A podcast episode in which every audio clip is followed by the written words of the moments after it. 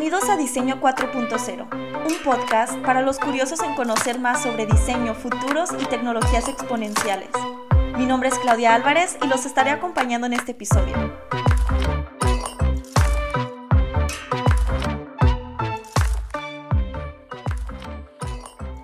En el episodio de esta semana les presentaré a una muy querida amiga y compañera de maestría, les vamos a compartir la historia de cómo es estudiar en tiempos de COVID y lo que aprendimos sobre trabajar en equipos remotos y multiculturales. Denle la bienvenida a Isabel Castro, quien se une a la conversación desde Medellín, Colombia. Gracias por estar con nosotros, Isa. Hola, Clau, muchas gracias por la invitación.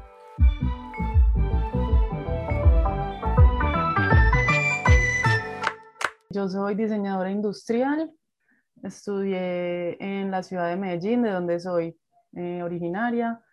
Me gradué en el 2016 y he trabajado desde entonces más que todo en diseño de producto y de espacios comerciales. Mm, la idea de hacer una maestría siempre fue como un deseo desde que estaba estudiando, pero antes quería tener un poco de experiencia laboral y no fue sino hasta el año pasado, bueno, antepasado, que decidí tomar como el asunto en serio y buscar eh, opciones. Entonces, eh, desde la U siempre me llamó mucho la atención el diseño sostenible porque me di cuenta de muchas, digamos que partes oscuras del diseño en cuanto al consumismo y todos los eh, impactos ambientales que tenía la producción industrial. Entonces, eh, siempre estuve muy interesada y llegó un punto donde encontré este profesor e-, Ezio Mancini, no sé si sabes, pues lo has escuchado, que fue como el que inició esta maestría, el que digamos que conformó el curso. Y tuve varios profes que hablaban pues sobre el tema y se mencionaba mucho de él, entonces eh, luego de investigar mucho y hablar con personas, eh, me di cuenta que era una maestría que sí me podía dirigir como hacia el diseño sostenible, aunque no era lo único, pero que mm, sí me podía acercar un poco más, como a entender los sistemas, como que entendiendo el sistema completo con todos sus componentes se puede llegar a, hacer soluciones más sostenibles porque entiendes cada, cada elemento. De hecho, conocí una profe que hizo esta maestría hace ya como ocho años y era profe de mi facultad. Ah, Entonces yo por eso la escogí, pero me tardó mucho tiempo en entender qué era el diseño de servicios. Yo no entendía qué tenía que ver eso conmigo, porque como diseñadora de productos tenía que hacer eso. Pues no, hasta que un día eh, me senté pues como a hablar más detalladamente y llegué a la conclusión de eso, de que eh, cómo el diseño de servicios puede llegar a o nos puede llevar como a la dematerialización de muchas cosas que a lo mejor hoy se están produciendo y no son necesarias como producto. Entonces, luego de todo ese viaje de descubrimiento, disculpa por el avión que está pasando. No pasa nada. Eh, decidí tomar la maestría. En mi caso, yo desde que me gradué, en lugar de dedicarme a diseño de producto, me metí al mundo del emprendimiento. Más que nada por la pasión que tengo por temas de metodologías de innovación y metodologías de diseño que se relacionan bastante. Y pues estuve como un tiempo en, diferentes iniciativas. Una fue Change Consulting, que de hecho hay un episodio con uno de los fundadores de Change. Otro tiempo estuve en el TEC de Monterrey. Entonces, de estar con estas experiencias de trabajo, sentía como que me hacía falta conocer más, como que tenía muchas preguntas. Inició también mi pasión por el tema de tecnología y futuros y justo esta maestría toca mucho este tema. En los dos semestres que llevamos, hemos estado trabajando en varias materias con estos temas.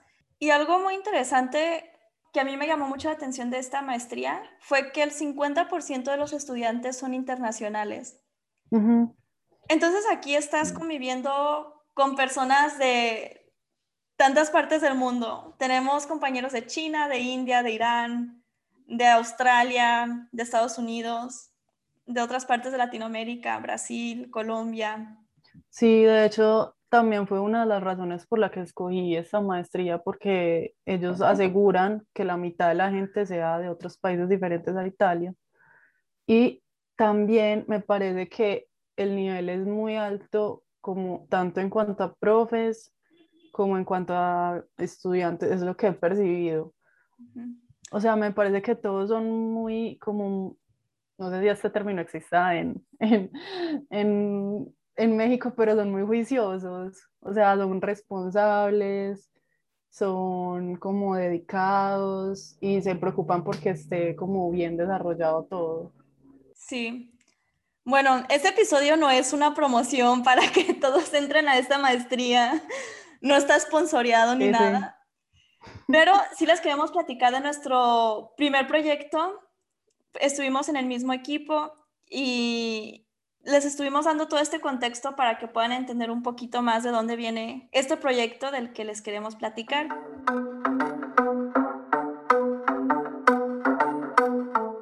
El mm, enunciado que, con el que comenzamos el proyecto era la combinación de tres elementos.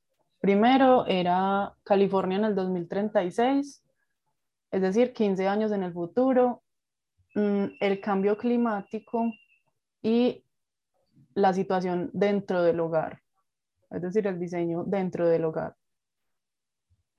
entonces, eh, tuvimos que investigar sobre cada uno de los temas para formar un escenario que se prestara para diseño de productos y servicios. En este caso estaba directamente relacionado con un diseño de un producto del cual se iba a desplegar un servicio. Otro de los objetivos era aprender a trabajar como si ya fuéramos un estudio de diseño. Eso significaba que teníamos que pensar en el branding también, en el modelo de negocios, en cómo las personas iban a conocer este mm, servicio, cómo lo iban a adquirir, qué iba a pasar después del ciclo de vida. Entonces, había muchas cosas que tuvimos que pensar en, en el lapso de tres meses. ¿Cuánto tiempo fue, Isam? Yo creo que fueron como dos, porque el primer mes vimos Design Methods y Team Building. Y el semestre sí son como tres meses larguitos. Entonces creo que fueron como dos meses, algo, unas dos semanas. Y el hecho de que no conocíamos nuestros compañeros en persona, porque iniciamos el semestre a distancia, fue como un elemento que trajo cosas muy buenas, pero también fue un challenge muy grande mm. para desarrollar el proyecto. Y me gustaría que mm. compartiéramos como nuestras anécdotas de cuáles fueron como los principales desafíos o dificultades con las que nos enfrentamos trabajando, primero en un equipo multidisciplinario, segundo, trabajando a distancia y tercero, el simple hecho de, de, el management de un proyecto, ¿no? De pensar en tantos elementos que se tienen que hacer, organizar nuestro tiempo y todo ese show.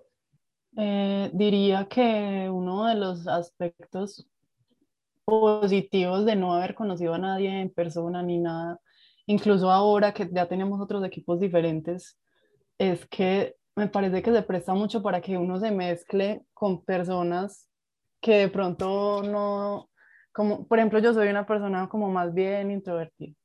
Entonces, si yo veo a alguien muy diferente a mí o que no me habla, a lo mejor sería muy difícil para mí acercarme y llegar a trabajar con ellos, mientras que si tú ves una lista en Excel o en donde sea y te toca con ciertas personas, uno como que, bueno, vamos a ver qué pasa. Pues como que se quitan muchos prejuicios mentales que de pronto uno pueda tener porque ve a la persona seria o callada o mm, como aparte, o no sé, o antes la ve muy prepotente en clase o como de pronto, no sé, como que se forman muchos prejuicios con la sola, pues solo ver a la persona, que casi que ese, esa modalidad te obliga a romper pues, o a pasar por alto y te da la oportunidad de trabajar con personas muy diferentes. ¿Qué aspecto negativo detectaste, Isa? El primer día recuerdo muy bien que yo estaba con, con, los compañeros de Design Methods y nos pusieron un ejercicio muy complejo. Es decir, teníamos que como que entender entre todos mucha información y no era, era muy difícil. No sé si era muy difícil porque era inherente el ejercicio y si la distancia lo hacía más complejo o si era difícil en sí, pues no sé si me hago entender. Como que si hubiéramos estado en el salón, igual hubiéramos divagado un poco, pero se sentía mucho más frustrante como que no estar ahí, ¿sí me entiendes? Como que de pronto uno se hubiera podido hacer entender más fácil presencialmente o hacer un diagrama. Esa me pareció muy difícil las primeras sesiones, porque uno sentía esa frustración como de que será que en realidad puedo expresar esto mejor en presencia. Entonces eso fue como bastante difícil. Siento que sí hubo, como que nos hicimos más buenos en trabajar en línea mientras fue pasando el tiempo, porque recuerdo las primeras sesiones de brainstorming en una plataforma digital con post-its. Al inicio, personalmente sentía la necesidad de tener los post-its en físico, tocarlos, moverlos. Y ya después al final, incluso si tenía la opción de usar post-its reales, que tenía en mi cuarto, prefería usar los digitales porque era más sencillo y todo el mundo podía tener acceso a ellos en tiempo real. ¿Tú ya habías trabajado con este tipo de metodologías como de, de post-its, de un tablero, donde todos clusterizan la información? Sí, cuando estuve trabajando en Change Consulting, sí había como muchos ejercicios de ese tipo Sí, como que en temas de emprendimiento, como adoptaron mucho eso del design thinking, estuvo, fue un boom y estuvo muy de moda, pues sí, es como un must. Cualquier workshop. Perdón por todos los términos en inglés, déjame. No, tranquila, me pasa lo mismo. Sí, pero... No tiene como que procesar. Ajá. en temas de emprendimiento sí, como que muy seguido se opta por utilizar post-its. ¿En tu caso sí fue la primera vez, Isa? Sí, yo nunca había trabajado como con este tipo de proyectos porque siempre fue, mi trabajo siempre fue muy en, en producto, entonces es más como uno, como diseñador en su, en su computador, haciendo sus modelos, pues como muy enfocado, entonces nunca había como que compartir ideas con tantas personas. Solamente en mi último trabajo teníamos un equipo como de seis diseñadores, pero no hacíamos tanto eso porque era muy al producto, muy al, bueno, cómo vamos a organizar este espacio, cuáles son los acabados, qué es lo que queremos generar. Entonces, eh, no estaba realmente familiarizada con eso. Y aunque me, me parece que sí puede ser muy chévere presencial, veo una ventaja en el que sea digital y es que, pues primero, todo el mundo ve lo que todos están haciendo y segundo, eh, como que queda un registro de lo que se hizo. No sé cómo funciona en cuando son talleres así presenciales, cómo recogen todos los posts o se desarma todo o qué pasa con ellos. En cambio acá como que queda guardado. Sí, es un show. En momentos pasados que trabajé con este tipo de, que se hace un taller con post-its y después tienes que clusterizar, interpretar la información, es tomar fotos de todo el proceso, ir haciendo un documento donde se registra los insights o cualquier observación que quieras como mantener, tenerla como a la mano para un futuro.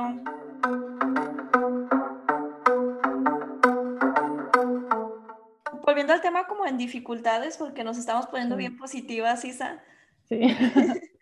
¿Qué otras dificultades encontraste como en el semestre sobre este tema de distancia o temas de diferencias horarias?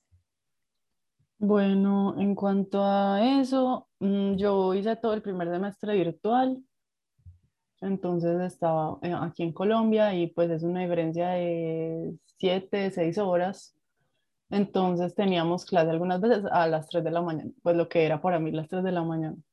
Pues fue muy difícil porque yo suelo trasnochar más que madrugar. Entonces era muy difícil para mí acostarme a las 8, a las 7, para levantarme a las 3. Pero digamos que me, me adapté porque pues era lo que había, no se podía viajar, estaba, aunque yo quisiera, no pudiera viajar. Entonces, eh, sin embargo, mm, fue, fue, muy difícil, especialmente los primeros días, pero los profesores como que tuvieron eso en cuenta y nos dividieron eh, por mm, zonas horarias. Entonces, a pesar de que sí me tocaba temprano y todo, ya era a las 7, a las 8. Entonces se volvió como más amigable con, con los estudiantes de otros, de otros continentes. Sí, en mi caso cursé la primera parte del semestre a distancia y la segunda ya en persona. Mm, me gustó mucho haber tenido la oportunidad de, de venir para acá porque yo sí soy como muy estricta para mis horarios de dormir, entonces mínimo ya podía vivir en una zona horaria y comer la comida tradicional y de alguna manera empaparme de la cultura.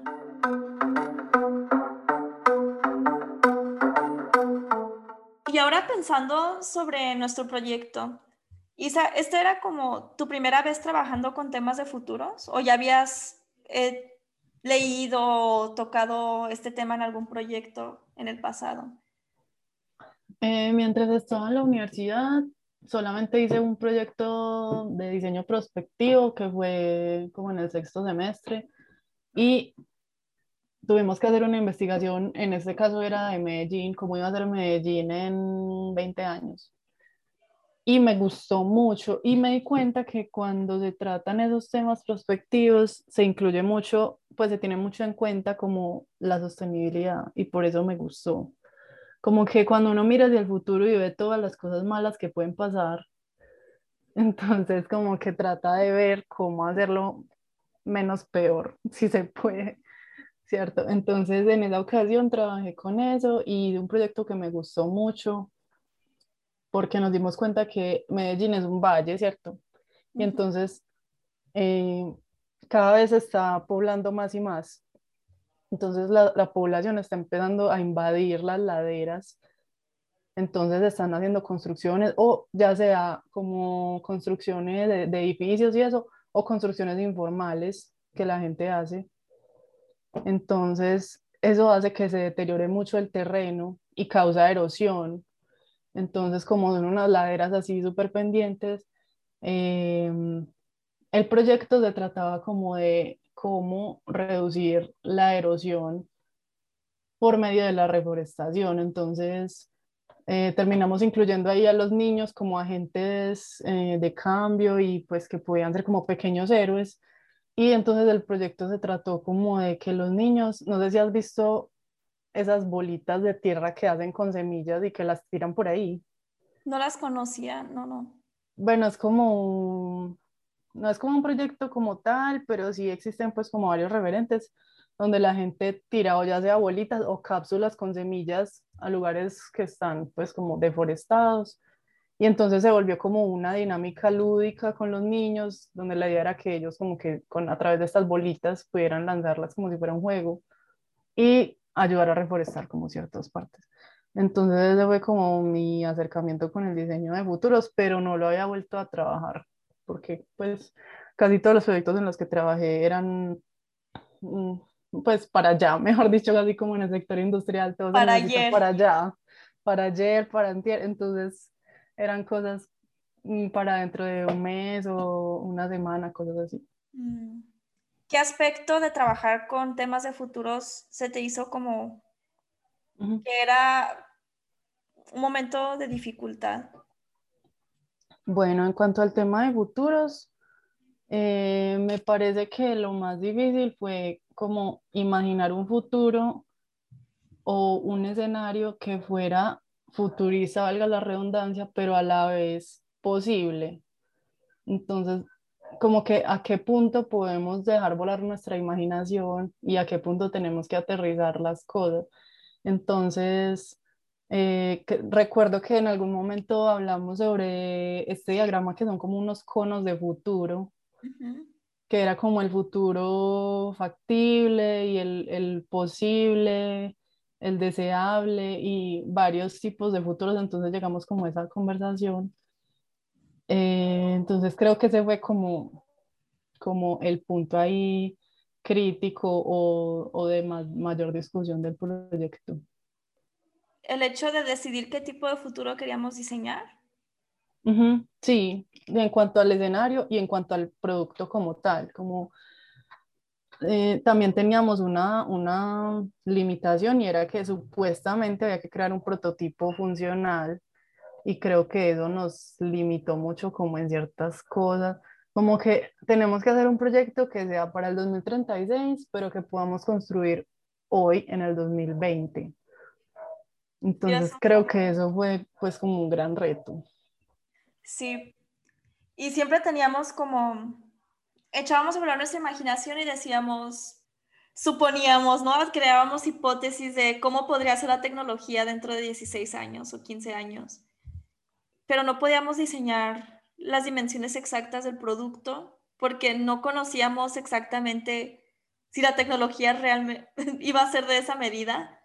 Y si hacíamos nuestro prototipo funcional, pues tenemos que ajustarnos a las medidas de la tecnología que, que existe ahora fue como, pues fue como un, enfrentamiento ahí un poco extraño, porque aparte había que hacerlo con presupuesto de estudiante, es decir, no podíamos como hacer un prototipo súper tecnológico, sino que tenía que ser con lo que teníamos a la mano.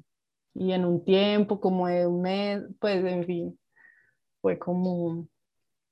Y a pesar de que el equipo era multidisciplinario, entre comillas, mm, nos hacía falta un perfil más técnico.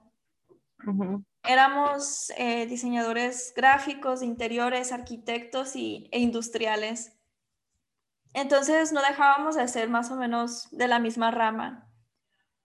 Creo que como una retroalimentación podría ser que para este tipo de proyectos nos hace falta antropólogos por el tema de la investigación.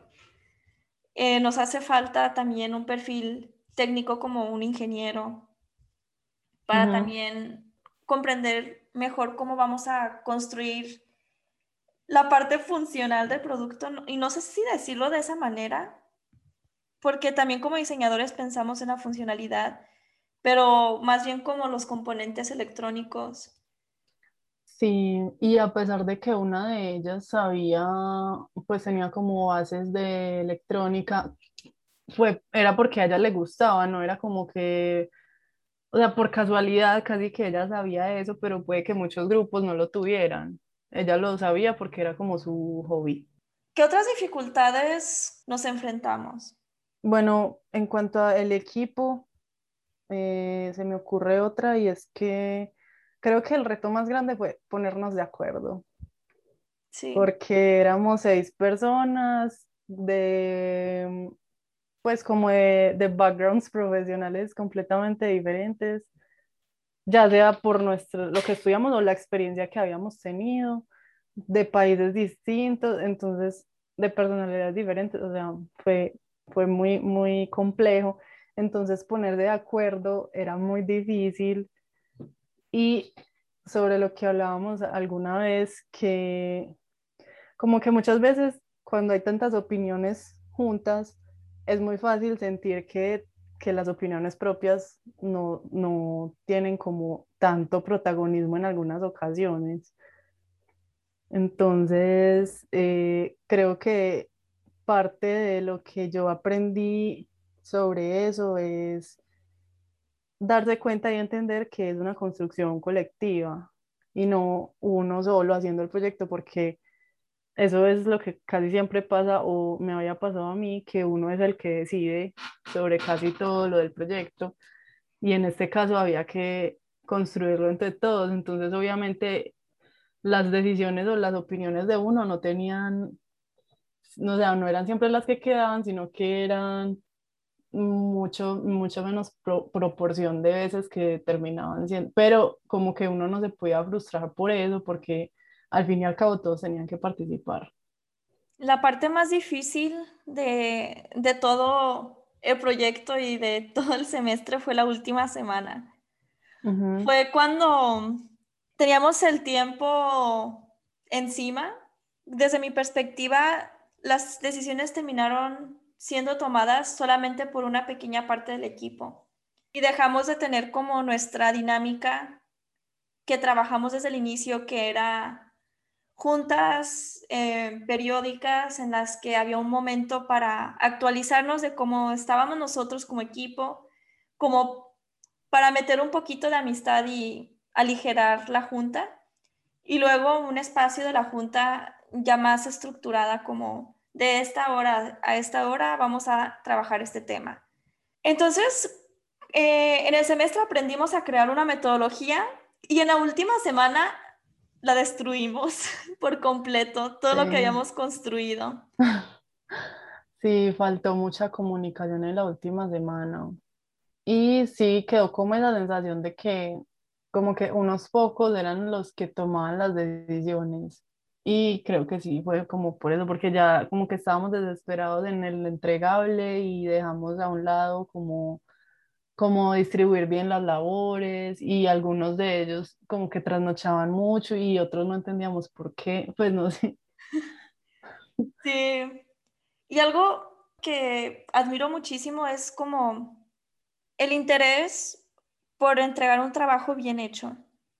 Entonces llegaba a pasar, y creo que todos los diseñadores tenemos este ojo de que no estamos satisfechos con nada, entonces siempre las cosas pueden ser mejor. Y lo mismo pasaba con nuestro proyecto. No dejábamos de iterar en la última semana. Aunque faltaran tres días para la entrega, se volvían a hacer las cosas porque se podían hacer mejor. Exacto. Creo que aquí hay algo que yo aprendí en, cuando estaba en el pregrado y es que un proyecto de diseño nunca está terminado, solamente se abandona. ¿Cómo sabes cuándo abandonarlo, Isa?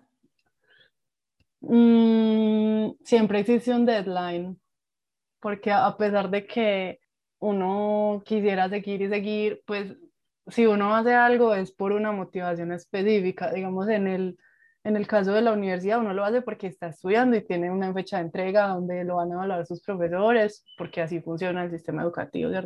Entonces, digamos que ahí uno le toca abandonarlo cuando ya es entrega. En el caso de un cliente, lo mismo pues el cliente es el que te está pagando ese proyecto y él tiene que entregar eso cierto día, porque ese día se abre al público, etcétera, ese día se, se empieza la producción porque si no, no se van a alcanzar las metas, en fin. O sea, siempre como algo que te jala a la realidad. Como que listo, muy bacano y todo, pero esto tiene que concretarse de alguna manera en, en, en, el, en el mundo y en el mercado. Entonces, creo que eso es lo que le pone como, digamos que es lo que hace que uno abandone, pero a la vez que lo concrete, porque si no siempre se va a quedar en las nubes pensando cómo mejorar y mejorar.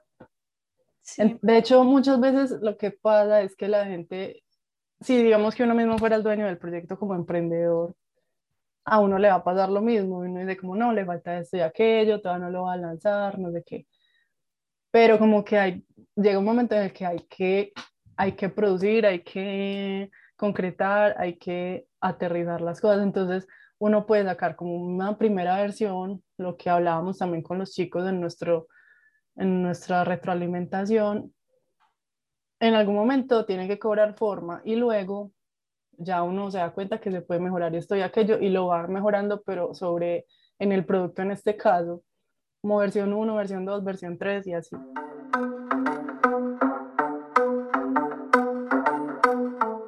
Y ya para ir cerrando este tema, me gustaría también como mencionar algunas metodologías que aprendimos a desarrollar y que también otras de las personas que nos están escuchando podrían aplicar en sus equipos. O a lo mejor ustedes tienen una mejor manera de, de manejar como el trabajo en equipo y nos puedan después compartir en comentarios, escribiéndonos en redes sociales. Y bueno, alguna de esas metodologías, una fue organizar nuestras reuniones antes de tenerlas.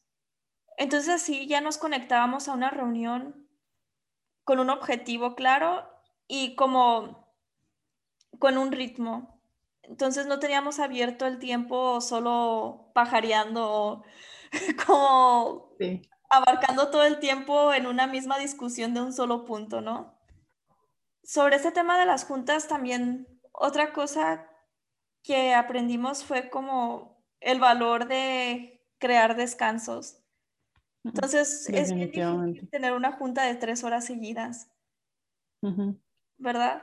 Sí, Súper, súper importante. Y es algo que incluso aprendimos de las clases de los profes, que ellos nos obligaban a salir a un descanso si fuera de 10 minutos, porque en, realidad llega un punto que uno no le da el cerebro para más.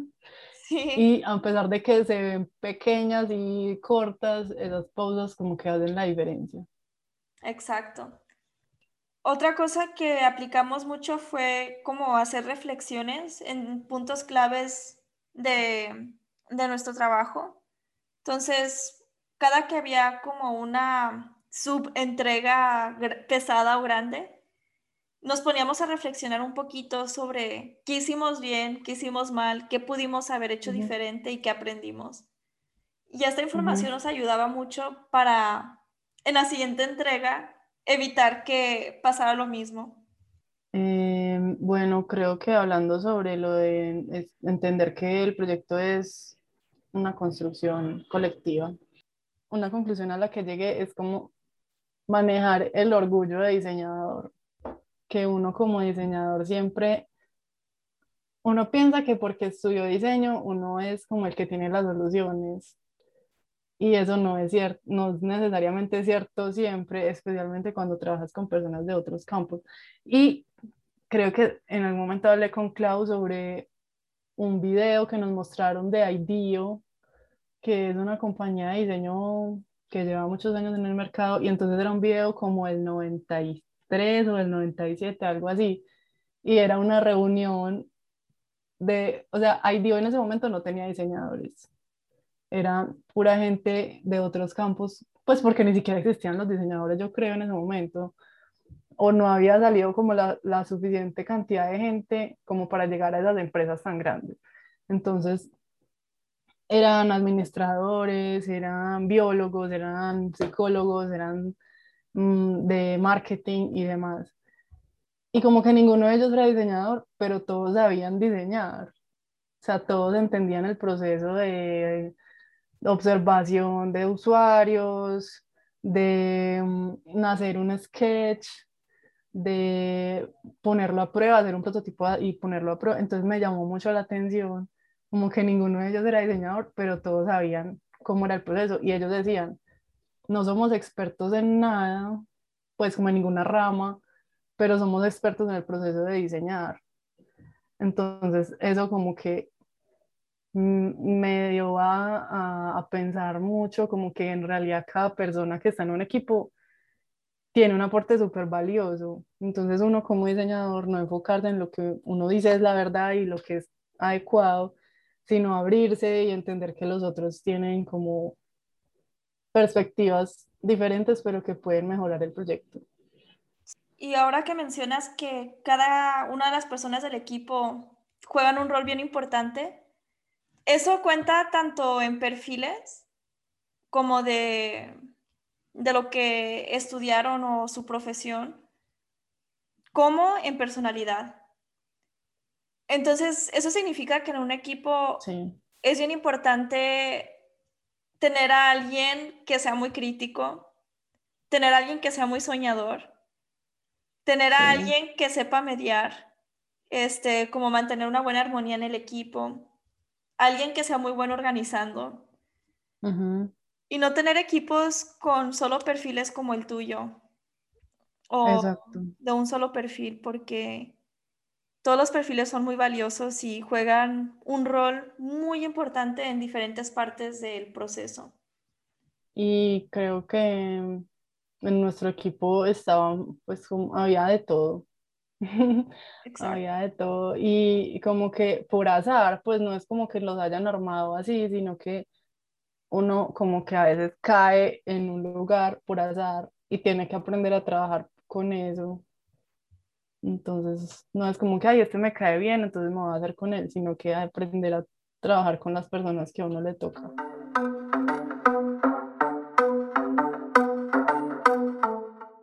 Isa, pues antes de despedirnos, no sé si hay algún mensaje que te gustaría compartir a todos los que nos están escuchando. Que lo que ya había mencionado antes, como que como, diseñador estemos, como diseñadores estemos dispuestos a, abrirnos como a nuevas perspectivas y salir de, de, nuestra zona de confort en muchas cosas, ya sea como tanto en metodologías de diseño, como en estilos de diseño, como en personas con las que decidimos trabajar. Y eso es muy fácil decirlo, pero cuando uno se enfrenta a eso es muy difícil. O sea, como que qué bueno encontrar espacios en los que uno realmente se pueda poner a prueba con eso, ya sean en talleres con, en tu propia ciudad o si tienes la oportunidad de estudiar en otro país, como que algo que te saque de, tu ambiente normal, creo que es muy valioso, no solo como profesional, sino como persona. Pues como enriquecer como esas habilidades de adaptabilidad o esas habilidades blandas creo que son súper cruciales y súper enriquecedoras. Yo con lo que me quedo de esta charla es una de las frases que dijiste, Isa, sobre que no solamente los diseñadores diseñan. Eso me gustaría como quedar, dejarlo muy presente. Y la otra es justo lo último que mencionamos sobre la importancia de ser tú mismo en el equipo. Como todos los perfiles son muy importantes, juegan un rol muy importante. Y por ello, tú, tú como eres de personalidad, eres muy importante en un trabajo de equipo. No tienes que buscar ser diferente o encajar a otro perfil. Sí, súper clave eso. Y sobre lo que mencionas, Isa, sobre tener la mente abierta, totalmente encaja también con lo que nos enfrentamos como dificultad, la necesidad de conocer los temas más técnicos, ¿no? Desde programar o hacer algo sencillo en Arduino. Creo que hay que tener la mente muy abierta porque las cosas cambian tan rápido que el diseño como lo conocemos hoy no va a ser el diseño dentro de, igualito dentro de cinco años. Entonces tenemos que aprender a desaprender y volver a aprender. Y de hecho, cuando tú conoces muchas cosas técnicas o algunas, eso te da como la oportunidad de imaginarte cosas nuevas. Por ejemplo, si tú sabes que, que se puede crear un circuito que te permita generar ciertas funciones, eso te va a permitir como generar nuevas propuestas, o ya sea en cualquier ámbito de la programación o, o de lo que sea, por ejemplo, lo que vimos de que las luces se pueden poner casi que en cualquier cosa, en una tela o los sensores, es decir, hoy en día casi cualquier cosa puede ser smart, o sea, puede tener sensores, puede tener luces, puede tener eh, un display. Entonces creo que conocer de lo técnico sí te da muchas ventajas como diseñador.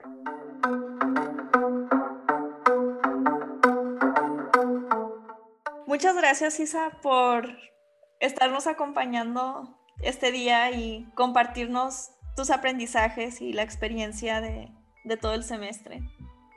Bueno, Clau, muchas gracias por invitarme a este podcast del que soy personalmente fan, luego de, conocerlo. Qué bueno que haya estos espacios como para conversar de, de diseño de futuros y todo lo que se relaciona. Y seguro esto no va a ser el único episodio en el que estés invitada, así que oh, prepárate para la edición del próximo semestre. Súper. Vamos a hacer reviews de todo. Pues como de cuando nos sintamos como con algo que compartir, porque sí es una experiencia súper chévere. Sí.